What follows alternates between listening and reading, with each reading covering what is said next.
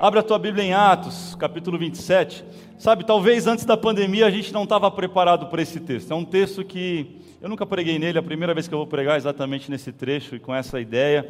E a gente não estava preparado, mas hoje eu creio que nós estamos preparados, porque nem eu nem você somos mais os mesmos, né, Júnior?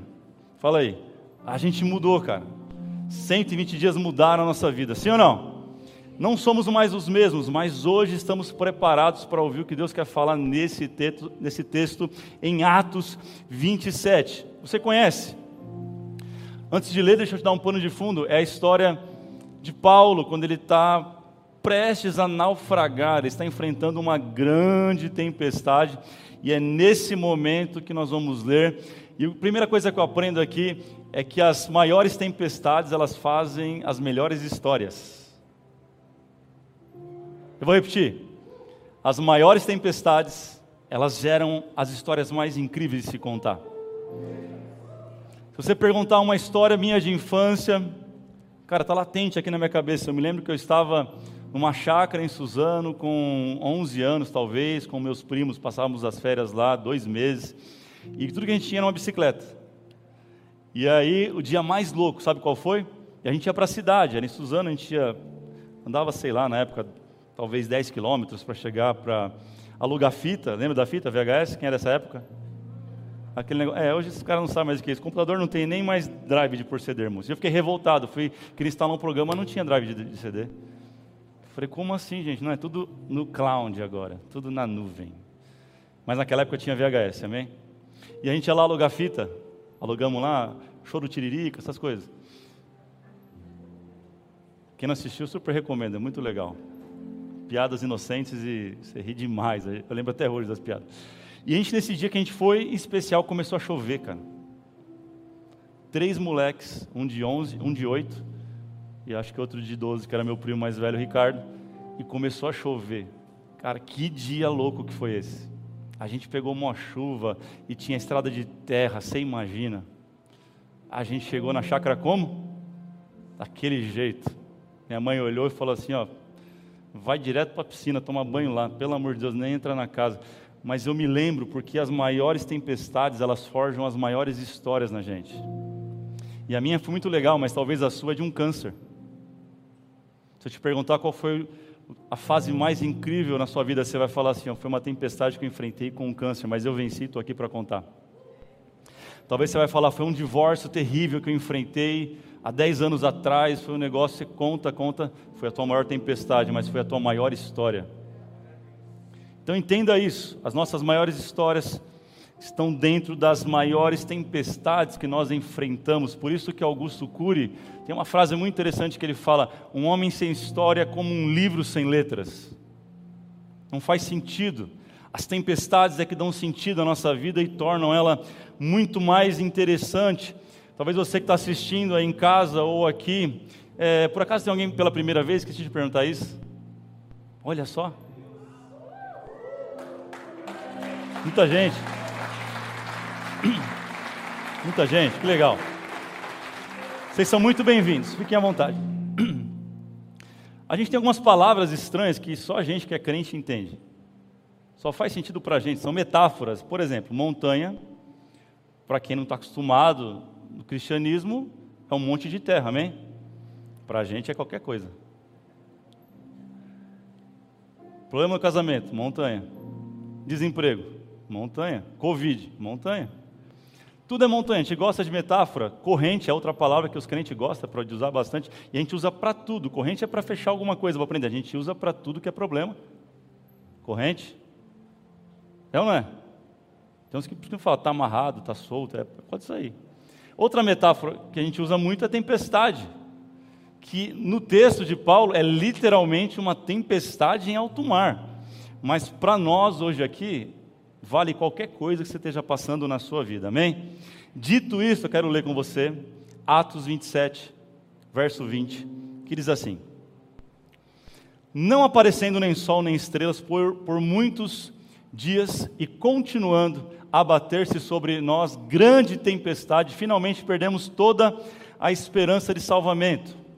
Visto que os homens tinham passado muito tempo, diga muito tempo, Não, não, diga muito tempo. Tipo 120 dias. Parece que foi uns 10 anos, não parece? Tem gente, por exemplo, que nesse muito tempo a calça passou a não servir mais. O botão da camisa está. Se estourar, mata alguém. Foi só uma pandemia. Foram só 120 dias em casa, academia fechada, mas foi muito tempo sem comer. Paulo levantou-se diante deles e disse: Os senhores deviam ter aceitado o meu conselho de não partir de Creta, pois assim teriam evitado este dano e prejuízo. Mas agora recomendo-lhes que tenham coragem, pois nenhum de vocês perderá a vida, apenas o navio será destruído. Quem crê nessa palavra, diga amém. Pois ontem à noite apareceu-me um anjo de Deus a quem eu pertenço e quem adoro, dizendo-me: Paulo, não tenha medo, é preciso que você compareça perante César. Deus, por sua graça, deu-lhes a vida de todos os que estão navegando com você. Assim, tenham ânimo, Senhor. Você pode gritar para alguém do seu lado: tenha ânimo. Creio em Deus que acontecerá do modo como me foi dito. Devemos ser arrastados para alguma ilha. 27. Na 14 noite ainda estávamos sendo levados de um lado para o outro no mar Adriático, quando por volta da meia-noite, meia-noite, na hora mais escura, parece que a coisa fica mais feia. Os marinheiros imaginaram que estávamos próximo da terra e lançaram sonda, verificaram que a profundidade era de 37 metros. Pouco tempo depois, lançaram novamente a sonda, encontraram 27 metros, baixou 10. Temendo que fôssemos jogados contra pedras, lançaram quatro âncoras da polpa e faziam preces para que amanhecesse o dia. Olha para mim um pouquinho, você já, já teve num dia desse? Que parece que não termina nunca? E você está clamando, quando que isso vai passar? Era isso que eles estavam vivendo. Quando é que vai amanhecer? A Bíblia fala que o choro dura uma noite, mas a alegria vem. Deus está falando com alguém aqui. Tentando escapar, verso 30 do navio, os marinheiros baixaram o barco salva-vidas e, a pretexto de lançar âncoras da proa. Então Paulo disse ao centurião e aos soldados: Se estes homens não ficarem no navio, vocês não poderão salvar-se. Com isso, os soldados cortaram as cordas que prendiam o barco salva-vidas e o deixaram cair. Quem pode dizer amém por essa palavra? Coloca a mão no seu coração, Pai, obrigado. Fala com a gente nos próximos 20 minutos, não aquilo que nós queremos ouvir, mas aquilo que nós precisamos, aquilo que o Teu Espírito propôs comunicar à tua igreja neste dia, Pai. Eu creio que é uma mensagem poderosa do Senhor para cada um de nós que estamos aqui e conectados, ó Pai. Fala com a gente poderosamente em nome de Jesus. Quem pode dizer amém comigo, diga amém. Tema de hoje da série é fé inabalável. Mas o tema da mensagem hoje é não pule do barco.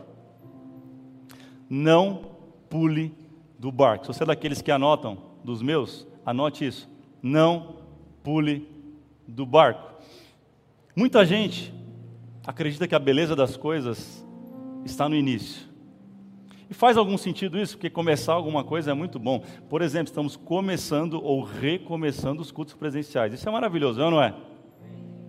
Muito bom mas existe um porém, um talvez, um todavia. De fato é prazeroso. E eu me lembro bem, por exemplo, quando eu comecei a faculdade há muitos anos atrás de propaganda e marketing, que a primeira faculdade que eu fiz, e eu comecei todo animado aqui. Será que tem alguém que já começou a faculdade aqui, ou que já fez faculdade? Levanta a mão aí. O começo é muito legal, não é? E eu me lembro que foi animal o primeiro ano. Chegou no final do primeiro ano, eu falei, quando que acaba esse negócio? Porque começar é muito legal mas muito mais legal é permanecer. Muito mais belo e muito mais interessante é você continuar, é você permanecer. Talvez esse ano você começou muita coisa. Se eu pedir para levantar a mão, quem começou pelo menos três projetos esse ano, muita gente vai levantar a mão, sim ou não? Talvez você começou aí só na pandemia uns três projetos. Talvez você começou nesses seis meses, nesse primeiro semestre, dez planos de leitura da Bíblia. E sabe aonde que Deus vai te abençoar? Sabe qual é o plano de leitura que Deus vai te abençoar? Quem quer saber? Justamente aquele que você concluir. Sabe qual projeto Deus vai poder te abençoar e te prosperar? Aquele que você permanecer e for até o fim. Não adianta começar bem e parar no meio do caminho. É sobre isso que eu quero falar com vocês hoje. É sobre isso que eu quero ministrar o teu coração. É sobre isso que Paulo está falando com a gente aqui no capítulo 27. Paulo é o tipo do cara que tem maestria para falar sobre começos. Paulo começou ao mesmo tempo, praticamente, a Bíblia diz, em torno de 15 igrejas. Fala assim, uau, 15 igrejas, irmão. A gente tem dificuldade de começar uma por ano, com internet, com um monte de coisa. Paulo começou 15 igrejas sem internet. Tem que tirar o chapéu para esse cara ou não? Então, ele é um cara que tem credenciais para dizer: tem que começar, tem que fazer, tem que tirar do papel. Mas olha só, a, o maior segredo da fé, ele diria para mim e para você, não está naquilo que você começa, mas naquilo que você insiste, naquilo que você permanece. Sempre que falamos de tempestade, por exemplo, eu lembro de, de Pedro. Qual o texto? Que ele. Na minha cabeça é o primeiro texto que vem. Jesus aparecendo, parecendo um fantasma, e Pedrão tomando a frente, querendo sair do barco e, e partindo para andar sobre as águas. Isso é, é muito lindo, sabe? Só que eu queria que você olhasse também para João que ficou no barco. A gente fala muito de Pedro, tem a fé de Pedro, mas eu entendo que eu tenho que ter muito mais fé para permanecer do que para pular fora do barco. Alguém está entendendo o que eu estou falando? A gente quer uma fé, muitas vezes, daquele que dá uma guinada de 180 graus na vida, isso é muito bom. Por exemplo, a gente valoriza na igreja, para você que está chegando agora, os crentes valorizam demais testemunho de eis isso, eis aquilo, eis aquilo outro. Estou falando besteira ou não? A gente é apaixonado nisso. Ah, esse sim, esse aí tem, tem, tem história para contar e não sei o quê. De certa forma tem sua beleza. Mas eu quero te convidar para olhar para aqueles que estão 40 anos na fé e nunca se desviaram.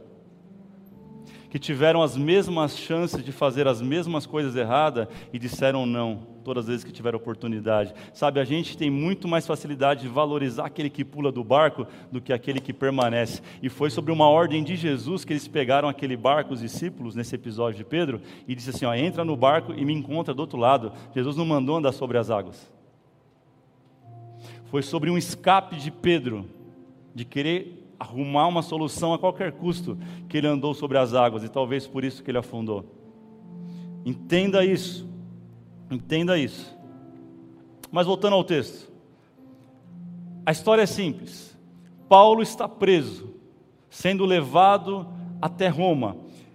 Paulo sonhava, a Bíblia diz, em ir para Roma, sabe para quê? Para pregar o Evangelho, justamente. Essa era a vontade dele e ele troca de navio num porto chamado Creta, que nós lemos. Ele sai de um navio pequeno e vai para uma embarcação muito maior em direção ao seu propósito de vida, em direção a, ao seu objetivo, em direção ao seu compromisso. É isso aí. Paulo tinha um compromisso, aquilo que a gente está com saudade de falar, nossa, eu tenho um compromisso hoje. Porque no 120 dias assim, você vai fazer Netflix.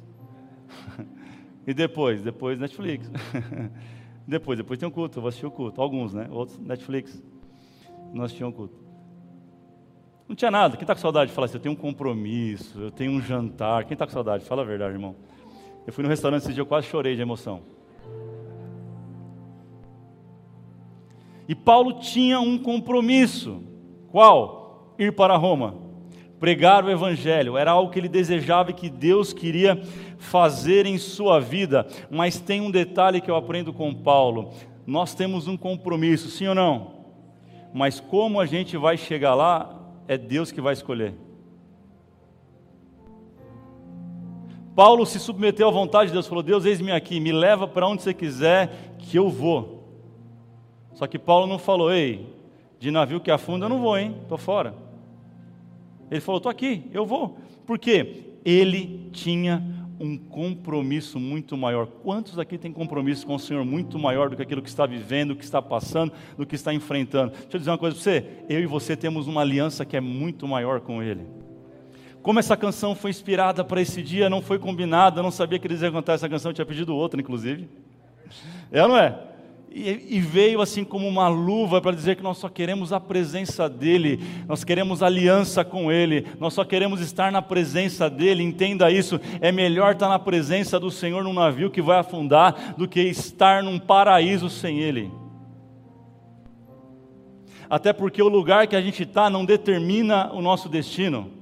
Adão fracassou no paraíso, mas Jesus venceu no deserto, querido. O lugar onde você está, o que você está enfrentando, não pode parar aquilo que Deus tem na sua vida. Se você crê comigo, faz alguma coisa. Você só está de máscara, mas você pode aplaudir, você pode pular na cadeira, você pode gritar. Vamos lá. Quem está em casa está mais animado. Estou vendo aqui, ó. Amém, gente? Escreve aí no chat, em nome de Jesus. Amém, eu creio. Escreva aí, eu tenho um compromisso. Glória a Deus, muito legal esse negócio eu tenho um compromisso. Ah, mas, pastor, você não sabe como está a minha vida que eu estou passando. Eu tenho um compromisso. Ah, pastor, você não tem ideia que eu passei esses 20, 120 dias. Eu tenho um compromisso. Ah, você não sabe o que fizeram para mim nesses últimos anos. Eu tenho um compromisso. Se você colocar o teu compromisso acima de tudo, nada vai te impedir, porque os pensamentos de Deus não podem ser frustrados ao nosso respeito. Coloque a mão no seu coração e diga: Eu tenho compromisso. Fale mais uma vez: Eu tenho compromisso. Nós temos lutado contra isso, porque essa geração, escuta isso. Essa geração aqui, ó, nova aqui, ó, bonita na minha frente, aqui, ó. Só gente bonita. Tudo abaixo dos 20 anos, né? Não? Não? Patrícia, não? Hein, Rugem? Só nós abaixo dos 25. Vamos melhorar, vai. Quase lá. É uma geração sem compromisso, cara. Ninguém quer falar, mas eu vou falar. Como assim? Ah, nós não quer mais carro, nós anda de Uber. Nós não quer mais casa, a gente a gente aluga no Airbnb. Não, a gente a gente não, não precisa trabalhar para uma empresa só mais muito tempo, não. Porque antigamente o legal era falar quantos anos você está em tal empresa? 30 anos. Quem aqui já teve esse orgulho de falar? Estou lá 20 anos. Era orgulho. Hoje é orgulho. Eu falo assim: trabalho para três empresas e trabalho onde eu quero. Por quê? Eu não tenho compromisso. Por que você não compra casa? Porque eu posso morar aqui no Brasil hoje, amanhã eu posso morar em outro lugar e continuar trabalhando. É uma geração que aprendeu a se desapegar das coisas. A minha geração ainda era uma geração que quando as coisas quebravam, a gente consertava. Hoje a geração que quebrou compra um novo. É tipo quando você faz festa na sua casa e você compra tudo descartável. Para não ter o trabalho de lavar. Antigamente era assim, gente? Não. Hoje é a geração que faz chá de fralda. Esse problema eu não quero ter, em nome de Jesus. Mas na época que eu era bebê, minha mãe fala: rapaz, tinha que lavar a fralda. E minha irmã falava: eu tinha que passar a tua fralda, miserável. É outra geração. Essa geração não, não quer compromisso. Enquanto está no carro, na casa, no trabalho, beleza. O problema é quando fala assim: também não quero casar. Porque eu não quero ficar preso a uma pessoa só. A vida é maravilhosa, pastor, eu quero viver a vida, então, sou muito novo, vou aproveitar a vida com 50 anos, eu caso. Se você perguntar hoje para os caras de 25, 30 anos, estão falando assim, eu casar? Porque é uma geração que não quer compromisso. Se falar assim, você quer pertencer a uma igreja? Ele vai falar, não, igreja online, pastor, eu assisto domingo do Além do Véu, no outro domingo assisto tal igreja, no outro tal igreja, e está tudo certo. Gente, ao ponto de eu receber uma mensagem ontem de alguém que está ingressando na fé, eu achei muito interessante, não recriminando a mensagem de maneira alguma, mas a pergunta dele era, pastor, eu estou na além do véu, mas eu estou em outra, online. O que, que eu faço? Está certo? Me aconselha, me orienta. Eu quero me batizar, eu quero dar um passo além, eu já dou ofertas, agora eu quero ser dizimista. Me explica como que faz para ser dizimista na igreja. Uma geração que não entende compromisso, você está me entendendo? Eu falei, não, rapaz, pelo amor de Deus, você precisa escolher uma, não precisa ser além do véu, não, mas ore a Deus, veja onde você tem que ficar, mas escolha uma igreja, tenha uma igreja, tenha um pastor, tenha uma liderança sobre você, sabe, caminhe debaixo de uma autoridade, se batize, se envolva com a igreja, sirva a sua igreja local. É difícil falar de compromisso a uma geração que não quer mais compromisso. Mas vocês não. Vocês estão aqui, vocês querem compromisso com Deus, amém? Então diga assim: eu tenho compromisso. Qual que é o problema de não ter compromisso? É que quando Deus fala assim, você vai, mas você vai de navio que vai estourar no meio do caminho. Você fala, eu? Vou de Uber. Uber Boat. Uber Black Boat. Eu? Não. Deus, querido, se Ele quiser te levar, Ele vai te levar como Jonas na barriga do peixe, mas você vai. Ele vai te levar como Paulo no navio que vai arrebentar, mas você vai. Ele vai fazer você passar pelo meio do Mar Vermelho, como fez com Moisés, aquela galera toda, mas você vai. Não importa o meio, eu e você estamos alicerçados numa aliança, num compromisso quem aqui está entendendo que eu estou pregando, que levanta a sua mão, faz alguma coisa. Eu não consigo ver teu rosto, então faz alguma coisa em nome de Jesus. Vamos lá. Aleluias. Paulo tinha um compromisso. Sabe de uma coisa? Ele sabia o que iria acontecer. Aqueles que se comprometem com o Senhor, o Senhor fala com eles. Não são pegos de surpresa. Sabia disso? A Bíblia fala que o Senhor ele tem prazer de anunciar aos seus santos aquilo que ele vai fazer quando eu vivo de galho em galho, sem comprometimento nenhum, Deus não tem compromisso comigo também. Isso é um princípio. O Senhor não se move pelo teu desespero. Aliás, o meu e o teu desespero não desespera Deus. Deus se move por princípios. E este é um princípio. Tenha compromisso comigo, que eu vou ter compromisso com você, ainda que você seja infiel. A palavra diz assim: ó, eu permanecerei fiel à minha palavra, não a quem é infiel. Não lê a Bíblia errada, não, meu irmão. Ah, não, está tudo certo, vai dar, vai, vai dar jogo, porque a, graça agora, não, irmão. Ele permanece fiel a isso aqui, ó. Pode passar céus e terra, pode ter Covid, peste negra, peste bumbônica. As minhas palavras, ele disse, essas não vão passar. Aquele que permanece fiel a mim, a minha palavra, eu permaneço fiel a ele. Paulo sabia disso. Por que ele sabia disso? Porque o coração dele um dia foi despedaçado.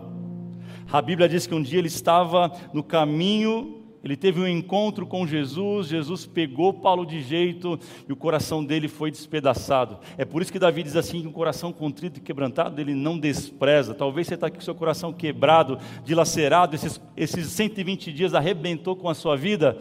É desse jeito que Deus vai fazer obra na tua vida porque ele não consegue fazer com o coração cheio de ego, cheio de si, cheio dos seus planos, cheios de eu, eu e eu e mais eu, não. Ele só consegue trabalhar com um coração que está quebrado. Então ele não tem prazer em quebrar o teu coração, mas é através de um coração quebrado que ele trabalha. Escuta isso.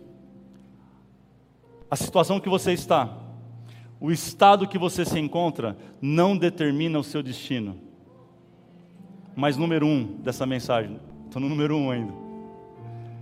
Quem você ouve determina o seu destino. Quem que Paulo tinha ouvido, gente? Fala para mim. Quem? Quem? Diga bem forte, no 3, um anjo. Vamos lá. Um, dois, três.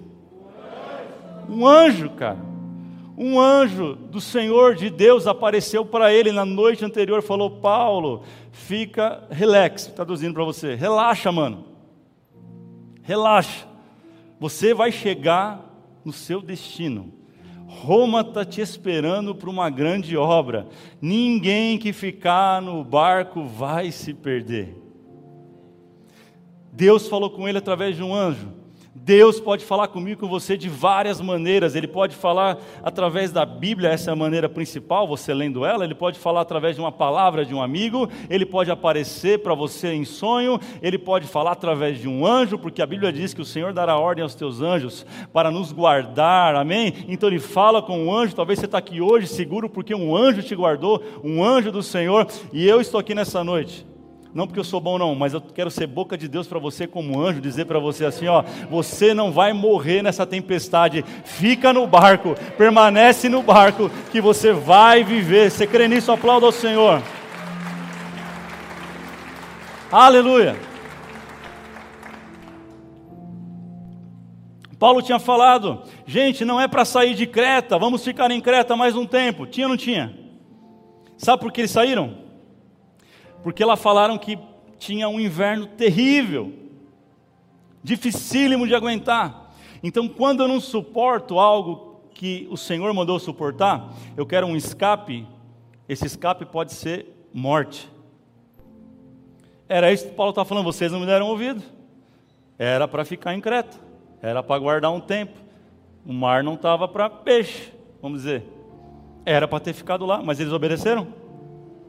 Muita coisa que talvez você está vivendo hoje, você que está me ouvindo, assistindo em casa, é porque você não deu ouvido a conselhos de pessoas que Deus trouxe para a tua vida. Quem não ouve conselho paga o preço. Paulo está falando, não era, mas beleza, vocês não me ouviram.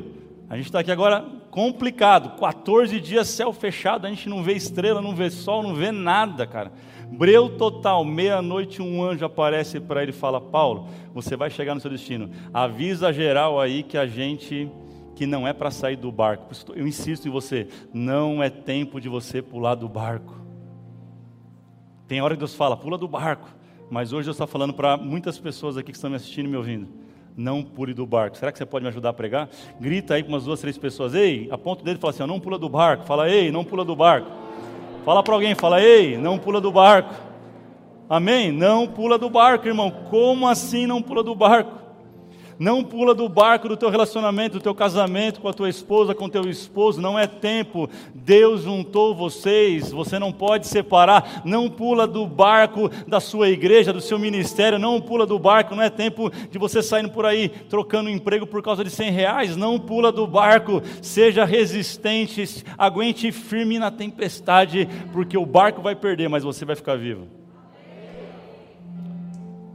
Ah, querido, olha o que o anjo disse, verso 23: Pois ontem à noite apareceu-me um anjo, a quem eu pertenço, a quem eu adoro, dizendo: Paulo, não tenha medo. Tem gente com medo aqui, me ajude a falar para alguém assim: ó, Não tenha medo. Vamos lá, fala: Não tenha medo. Escreve isso aí agora no chat: Não tenha medo. Uau, não tenha medo. Sucesso, aonde Deus não te quer chama fracasso. Eu vou repetir isso aqui. Você pode achar que está tendo um pseudo sucesso pulando do barco, mas sucesso, aonde Deus não te colocou, é fracasso. Não, pastor, vai dar muito dinheiro, vou ganhar 100 mil reais por mês, fracasso. Não, estou trocando uma mulher de 60 por duas de 30, sucesso, fracasso. Está entendendo, meu irmão? Não, porque vou trocar de emprego aqui, o outro tem que dar uma bolinha ali, fazer um negócio errado, mas eu vou ganhar duas vezes mais. Fracasso.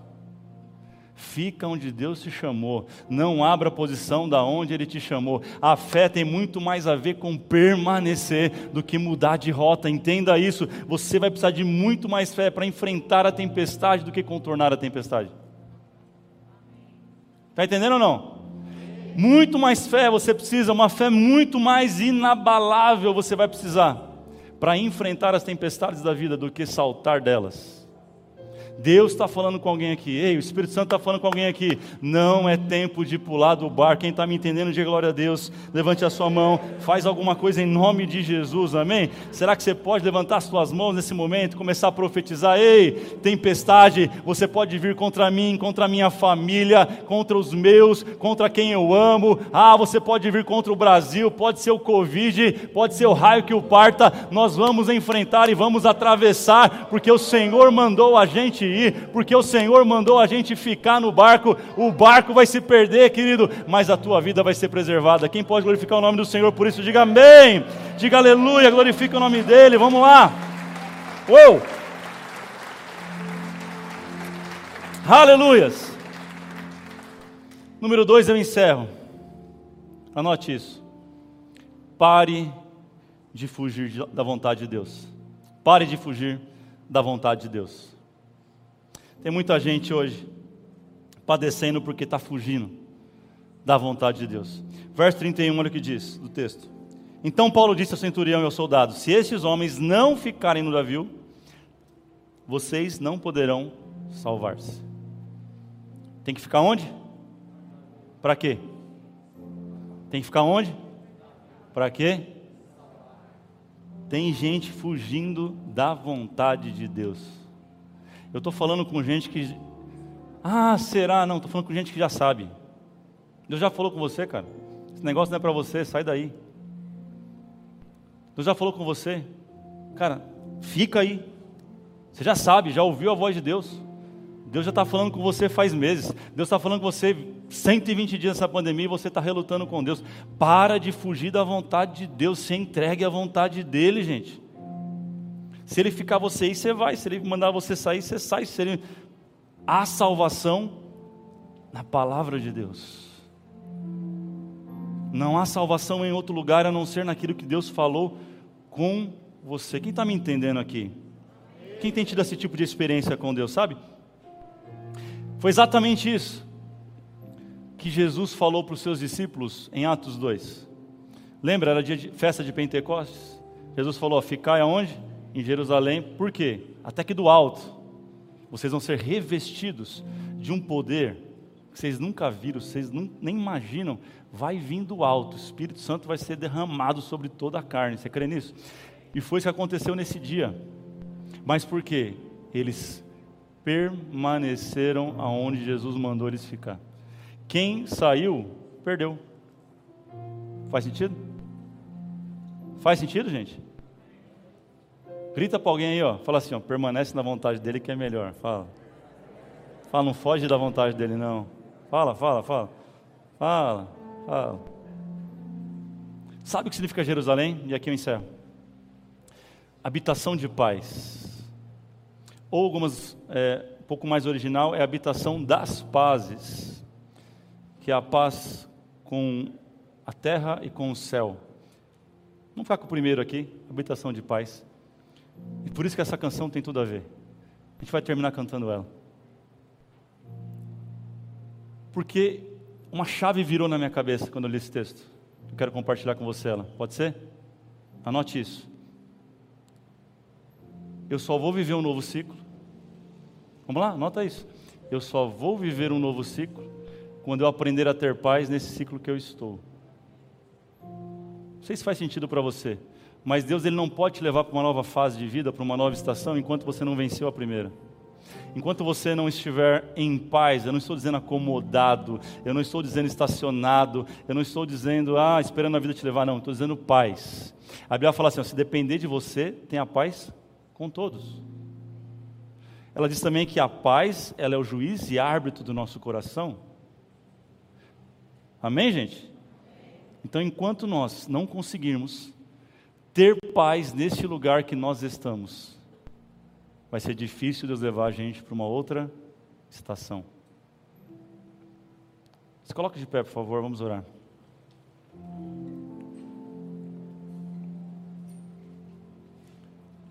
Era esse sentimento que o anjo colocou no coração de Paulo naquela noite. Paulo, fique em paz. Fique em paz, Paulo. Não, mas vai despedaçar. Já lançou 37 metros de âncora, a sonda jogou mais 27 metros, já lançou quatro âncoras, já tentaram bote salva-vida, tentaram, fizeram SOS, acenderam um negocinho lá que pega fogo, lá o sinalizador. Paulo, já fizeram tudo, já, já, já mandaram rádio, já mandou SMS, já mandou WhatsApp, e, cara, não, vai, vai arrebentar. Deus virou para ele e falou: Cara, fique em paz. Paulo, fique em paz, porque eu vou te levar até o seu compromisso. Paulo, eu vou te levar até o seu destino final. Eu vou te levar até o lugar aonde eu propus te levar. Deus está falando com alguém aqui.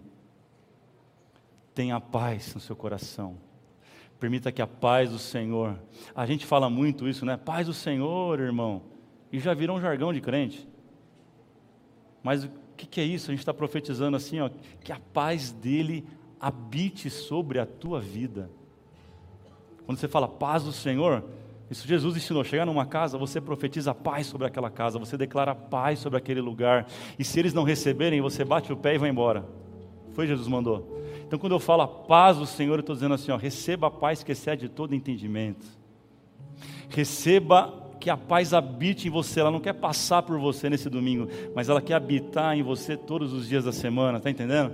É a paz que na segunda-feira ela está com você na manhã, na terça-feira ela acorda com você, na quarta ela vai dormir com você. É uma paz que habita, que entra, que vive. É o mesmo é o mesmo texto no original, quando o Senhor, a terra estava sem forma e vazia, lá em Gênesis capítulo 1, verso 1. E ele fala assim: o Espírito Santo, ele pairava até que ele, ele, ele habitou em um lugar, e esse lugar foi o homem. Ele cria o homem ali, ele habita, ele faz habitação, ele faz morada.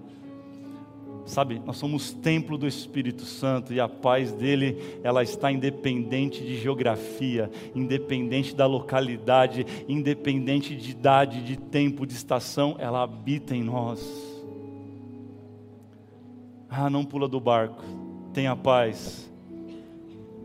O texto diz, o texto termina, se você quiser ler na sua casa, que o barco estourou, arrebentou e, e de fato foi embora mas todos eles se agarraram a alguma coisa e chegaram na praia, vivos, são e salvos. Tenha paz quando você ver os destroços acontecendo e achando que Deus não está no controle, mas Ele está no controle. Você vai chegar na praia, você vai chegar em Roma, você vai chegar no destino, mesmo que seja em cima de uma tábua, de um tambor, de uma lata velha, mas você vai chegar em nome de Jesus, está entendendo? Se você entende isso, feche seus olhos e ore comigo, Pai. Encha, Senhor, o nosso coração de paz e tranquilidade. Encha, Senhor, a, nova, a nossa vida agora com essa paz. Ah, Jesus, nos dá fé para ficar na posição, para enfrentar a situação. Enche o nosso coração dessa fé inabalável nesta hora. Senhor, que possamos estar firmados na rocha que é Cristo, teu Filho amado, Jesus Cristo. Ah, que essa paz ela encha agora o nosso coração. Se você quer dessa paz, levante as suas mãos. Aonde você estiver aqui ou na sua casa, levante as suas mãos. Assim, ó, com as palmas das mãos para cima, dizendo: Senhor, derrama agora a tua paz. Oh, não a paz que o mundo a tem, mas a paz que só o Senhor pode trazer. Senhor, derrama a tua paz, derrama a tua paz. Vem, Vem Espírito Santo, derrama a tua paz. Derrama a tua paz sobre o teu povo, sobre a tua igreja agora, sobre toda a família além do véu. Oh!